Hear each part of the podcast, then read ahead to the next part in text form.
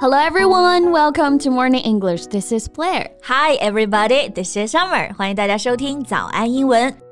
So now it's the graduation season again, the time of the year when millions of students graduate from schools or colleges. 是啊，夏天来了，哎，毕业季也到了对，the graduation season。而且我现在发现啊，幼儿园的小朋友们都有毕业季了，真的，就我家楼下一个幼儿园，之前开了个毕业典礼，一大群小朋友在那里奶声奶气的齐声大喊：“我们毕业啦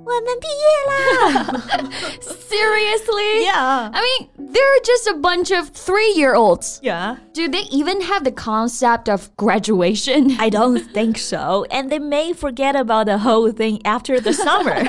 so maybe the ceremony is not for the kids, but for their parents. 可能这个毕业典礼就是给家长们开的吧，留个纪念啊。我觉得确实是啊。那这个毕业典礼用英文表达啊，简单的说呢，就是 graduation ceremony。嗯，这个 graduate 这个词大家要很熟悉啊，它可以做动词表示毕业，graduate from school，也可以做名词表示毕业生，like she's a graduate。那么 graduation 就是毕业的名词了，后面加上 ceremony。Ceremony 是仪式的意思，所以我们刚刚说毕业典礼就是 graduation ceremony。 Exactly.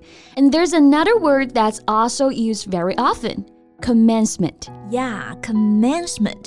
但是这个词是在美式英语中比较常见吧？对，这个词和 graduation 其实是一个意思啊，都表示毕业。比如说毕业典礼上的致辞就可以说 commencement speech or commencement address。然后这个发表演讲致辞的人可以说是 commencement speaker。Yeah，，哎，像前段时间北大就有一段毕业演讲，不就火了吗？嗯。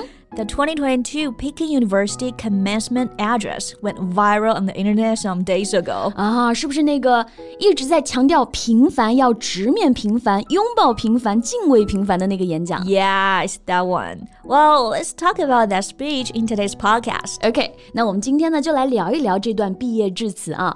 Well, about the topic of the speech, you've just told us. 这个伟大演讲的主题呢，就是关于平凡。 Yeah, the commencement speaker said something like, Since today, I'll start a new life doing an ordinary job.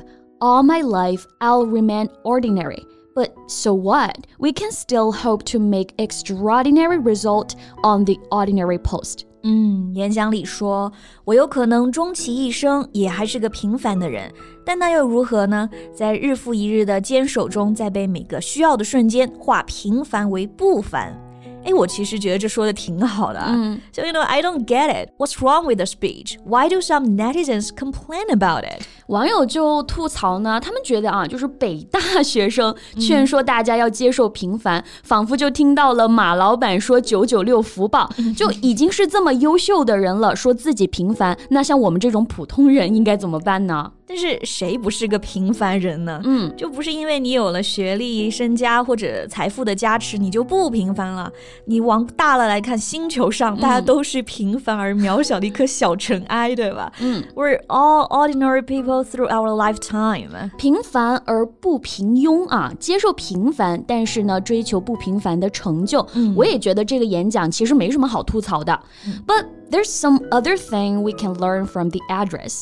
That's how to say 平凡 in English. 哇，这个话题转的就很不平凡了。OK，那接下来我们就拓展一下，到底英语中哎怎么来表示平凡？像我们刚刚一直在用的呢是这个词啊，ordinary。嗯，平凡的人 ordinary people，平凡的工作 ordinary job，平凡的人生 ordinary life。嗯，这个基本就是和平凡可以对应起来的一个表达了。比方说啊，我们今天上班又是平凡又普通的一天呢。Today is just another ordinary day at work。嗯，而且除了表示平凡，这个 ordinary 还有贬义的用法啊，直接表示很平庸的，having no unusual or interesting features。嗯，比如说这幅画也太平常了一点啊。I thought the painting was pretty ordinary。 这顿饭哎也太寻常了。The meal was ordinary。 Yeah. And what is the opposite word of ordinary? Um, extraordinary, Right. extraordinary, right? extraordinary。 Yeah, we also mentioned that before. 对，就是在 ordinary 前面呢加一个 extra，超出的，所以呢，超出平凡啊，超凡的就是这个词 extraordinary。经常在一些名言啊、鸡汤句子里面会看到这两个词同时出现啊，表示一个对比。 Like in what sentence? If you want to lead an extraordinary life, find out what the ordinary do and don't do it. Ouch，这个鸡汤有点毒啊！就是说，如果你要想过不一样的生活，看看那些最平庸的人在做什么，然后呢，你就不做那些事儿了。感觉被戳中了呢。是的，这里的 the ordinary 指的就是一类人啊，people who are ordinary。嗯，那还有这样的句子啊，like sometimes the most ordinary things could be made extraordinary，最平凡的东西也可以变得超凡。嗯，诶，那这两个词应该是没什么问题了啊。 Yeah 可能会有同学说，表示平凡 normal 或者 common 这两个词可不可以？ 嗯，我觉得 normal，你看它的反义词是 abnormal，表示异常的所以我觉得 normal 更多强调的是正常的，没有什么问题啊。嗯 Usual and expected，比如说 We had a normal day，今天一天很正常，没什么问题，nothing wrong。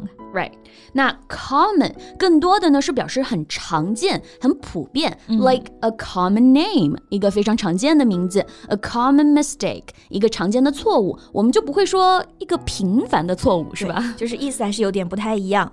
不过，哎，还有另外一个词啊 ，average，、这个词表示平均的。那其实我觉得也可以表示普通的、一般的。那你觉得有没有平凡这个意思在里面？ Well, let's take a look at some expressions. She's an average person with above average communication skills. 她是个普通人，沟通技巧呢在平均能力之上。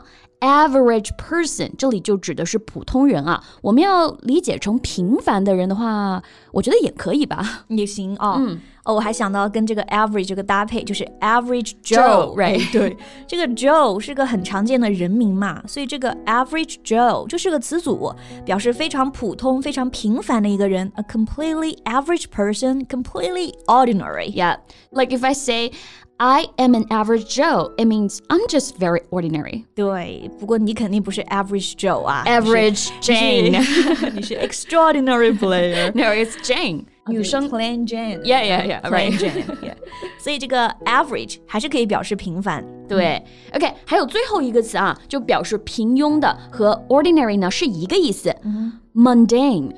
How do you spell it? M U N D A N E mundane、meaning not interesting or exciting，就是表示很单调。这个有一点贬义的意思啊，就是贬义的平凡的。嗯，like a mundane job，一份很无聊的工作。然后像我觉得做家务也可以用到这个单词，特别单调无聊，就可以说 I hate doing mundane chores like washing dishes。Yeah. Or the sentence, I lead a pretty mundane existence. 我过着相当平淡、平庸、无聊的生活。嗯，那生活嘛，还是可以 ordinary 或者 average 的，但是呢，不要 mundane。Yes. 就还是要有激情、有目标的生活才更有意思嘛。没错，平凡不平庸。那听完今天的节目，大家知道平凡、平庸的英文表达了啊。So I think that's all the time we have for today. Okay, so thank you so much for listening. This is Blair. This is Summer. See you next time. Bye. This podcast is from Morning English. 学口语就来早安英文。